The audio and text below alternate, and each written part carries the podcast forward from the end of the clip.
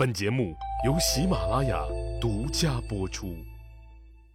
上集咱们说到，说曹参确定的全盘执行萧何当年的政策和法规，那取得了很好的效果。曹参也成为了和萧何并列的汉初名相。但是这样一来，那汉惠帝刘盈收回权力的希望就越发渺茫了。刘盈虽然不满吕雉的种种行为，但以他柔弱的性格。那让他公开和吕雉翻脸决裂叫板，那他是如何也做不出来的。万般无奈下，刘盈选择了再次沉沦，他也只能以沉湎酒色来表达无声的抗议。咱们说啊，那吕雉也是个母亲，虽然说心狠了点吧，但确实也不希望儿子就此沉沦下去。但他很清楚，儿子刘盈心慈手软，是个好孩子。但却不是一个当皇帝的好料，再加上现在吕雉自己就像着了魔一样迷恋权力，极度渴望那拥有这个可以主宰所有人生死荣辱、高高在上的感觉，他确实放不下了，所以也就想，既然儿子不是当皇帝的料，那就让他想干点啥就干点啥呗，那只要他高兴。虽然吕雉心里想让儿子快乐。但他马上就干出了让刘盈极不快乐的一件事儿，咋回事呢？原来呀，因为刘盈年纪不大，所以虽然继位了三年了，也没给他立个皇后，那没娶媳妇就没分家令过。他和太后吕雉都住在长乐宫里，刘盈倒是无所谓，可是吕雉就老别扭了。现在自己的男人刘邦死了，自己又大权在握。四十郎当岁的女人精力正旺，可是和儿子刘盈一个宫殿住着，您就想吧，这干啥事不方便呢？情人沈亦基每次都是偷偷摸摸的来，那偷偷摸摸的走。要是给刘盈娶个皇后，那他刘盈就得去未央宫住了，自己也好放心偷个人。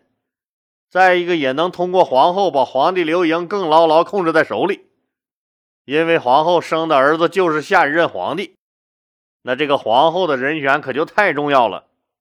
这皇后让谁来当呢？肯定是不能便宜了外人。吕雉斟酌来斟酌去，还真让他想起一个人来，就是自己的女儿鲁元公主和宣平侯张敖生的闺女，年仅十一岁的张嫣。老李，别瞎说。鲁元公主和刘盈都是吕雉的亲生儿女，张嫣又是鲁元公主的亲闺女。您算算，这张嫣就是亲外甥女儿，刘盈就是亲舅舅啊！吕雉就是再想控制皇上，也不至于这么混蛋吧？当刘盈知道吕雉给他安排的皇后，那居然是亲亲的小外甥女张嫣时，当时差点惊掉了下巴。这孩子是我亲姐姐生的。况且他还那么小，这外甥女儿嫁舅舅，这说出去就是乱伦，也让人笑话呀！我的亲姐咋就成了我的丈母娘了？这不合适，不合适！吕雉心想：我不知道是你亲外甥女儿，我不知道她刚刚十一岁，我不知道不合适。可你那皇后的位子就一个。如果让别人占了，万一是个不和我贴心的人儿，等过几年你长大了，他再一窜乎你夺回权力，我的地位不保啊！那可是万万不行的。谁是你的皇后不重要，重要的是这个人我必须能控制得了。吕雉就希望通过这种亲上加亲的方式。那左右他们老刘家的继承人，好让自己能长久的把控政权。吕雉当然想到了刘盈的这种反应，就劝他说：“我儿有所不知，这外甥配舅舅也不是啥稀奇事儿，古已有之。小一点怕啥呀？可以往大长吗？你虽是皇帝，但毕竟是我儿子。”儿女之亲，父母做主。张嫣这孩子姿容秀美、典雅端庄、知书达理的，是最合适的皇后人选了。刘盈还要跟他争辩几句，一想这又失了孝道，反正我不同意，你爱咋地咋地吧。鲁元公主当然也不愿意。老妈，你这事儿办的也忒不地道了，这不是残害我们家未成年少女吗？再说这就是乱伦呢。但面对心狠手辣的这个妈，姐弟俩也只能是违心的顺从了。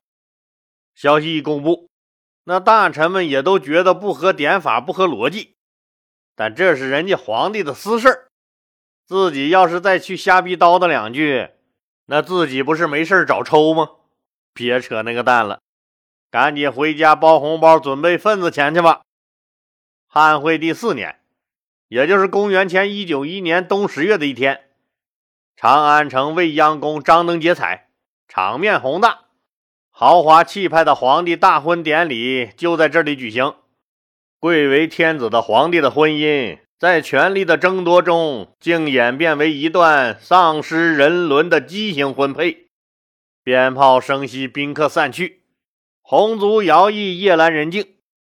接下来本该是人生中最浪漫、最温馨的时刻，可现在却如死一般的沉寂。洞房内只剩下了刘莹和他新娶来的小媳妇张嫣。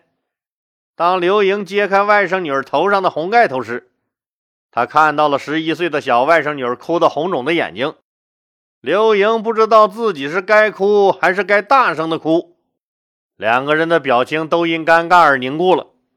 漂亮、清纯、孱弱、瘦小的新娘子，年幼无知、茫然无助、哭红了眼的亲外甥女儿，这两件事，那刘莹无论如何没法把他们放在一块儿。他没有一点男女间的欲望，只是感叹命运的捉弄。两个人各自想着心事儿，竟没说一句话，一直傻傻的坐到了天亮。这场婚姻。给刘莹的心理造成了巨大的创伤。虽然结了婚，刘莹依然把自己这个新娘当做自己的小外甥女儿，没有丝毫的超越理智的举动。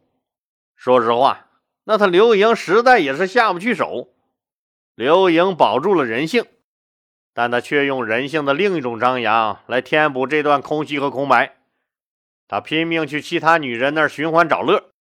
寻找能够麻醉自己、忘掉痛苦的所谓快乐，人也变得更加沉默了。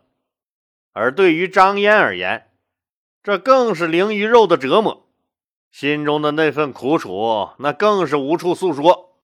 他从此失去了人生最起码的快乐。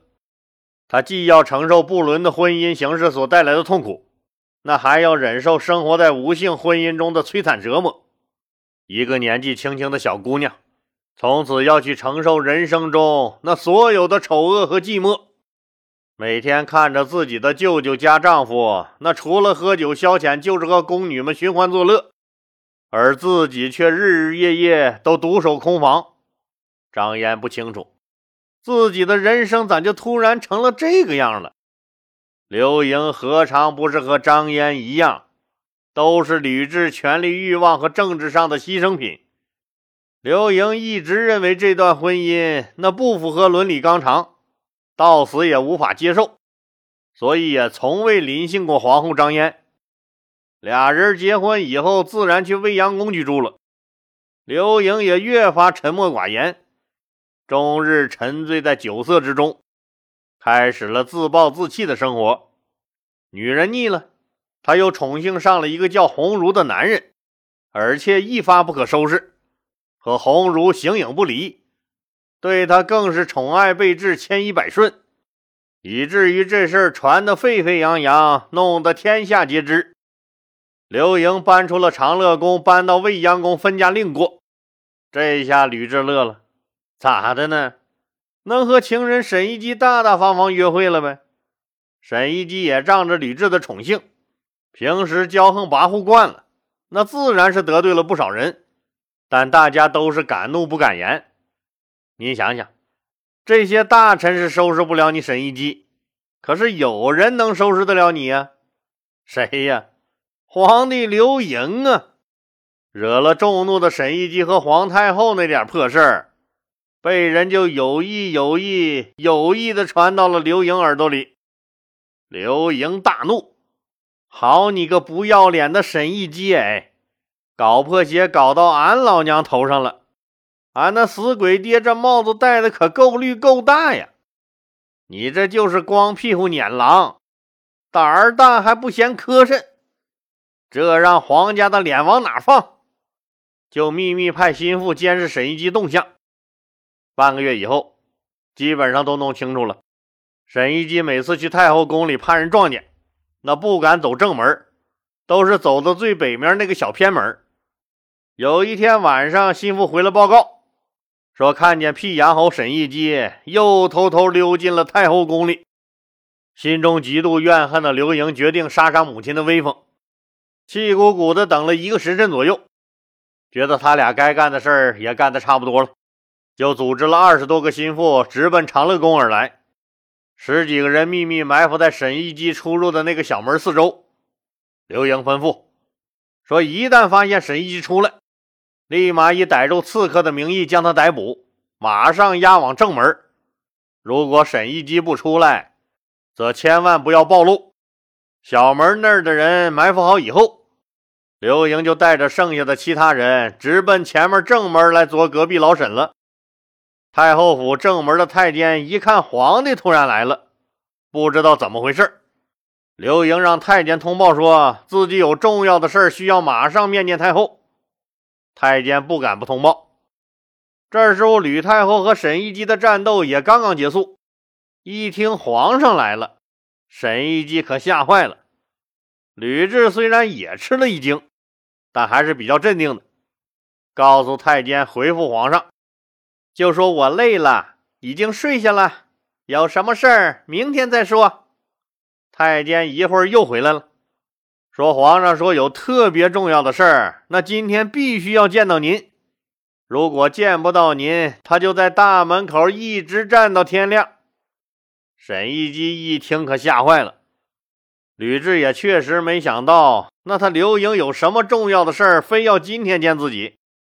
沈一基着急忙慌的胡乱穿衣服，手抖的裤子都提不上了。吕雉看见，扑哧乐了：“老沈，看把你吓的！刚才不是挺猛一个人吗？那英雄劲儿哪去了？”沈一基低头嘟嘟囔囔：“别开玩笑了，你这不安全，我得走了，我得走了。”说完，跌跌撞撞往后面的小门跑去。等到吕雉穿好衣服，简单扑了点粉出来的时候，正门这儿已经熙熙攘攘了。就听见有人喊：“抓住了一个刺客！抓住了一个刺客！快快保护太后和皇上的安全！”吕雉一看，那慌慌张张、衣冠不整的沈一基被人逮住了。羞愤交加的刘盈哪敢说逮住奸夫了，只气得高喊：“捉住了刺客！”吕雉大惊，知道事情败露了，但也只能是假装自己啥也不知道的样子。刘盈虽然愤怒，但也不敢明说，就大声问沈一基：“你半夜来太后宫里，意欲何为？”沈一基浑身颤抖，汗如雨下，丢脸丢的是畅汗淋漓，偷眼瞟着吕雉，不知道该怎么说好。吕雉也羞愧难当。一时也不知道该怎么圆这个谎了。刘盈一看都不开口，就让武士把沈一基押往大牢，吩咐下去，要重重治他的罪。吕雉一看刘盈也没告辞，就气鼓鼓走了，知道这小子是真生气了，也就不敢去刘盈那说情了，只能巴望着朝中大臣谁能替沈一基说点好话。咱们刚才说了，沈一基人品差的没法看。仗着吕雉这老娘们的宠幸，带着牛逼闪闪的暴发户光环，那也人五人六的成了朝里的实力派，飞扬跋扈的得罪老鼻子人了。人们也都痛恨沈一基给老刘皇帝戴了这么一顶高耸入云的绿帽子，更想借此机会干掉他。一看沈一基落马了，都躲在家里偷偷包饺子，耶耶的庆贺呢。老话说得好啊，自古奸情出人命。你不信，你就问问西门庆。不过这会儿，那西门大官人的爷爷还是一滩液体呢。说沈一基被抓了好几天了，居然没有一个人出面救他。沈一基彻底慌了，思量来思量去，朝中大臣也只能是平原君朱建和自己交情深厚，自己还有恩于他，估计只有他肯搭救自己了，就打通了关节，让别人给朱建传话，说要见见面。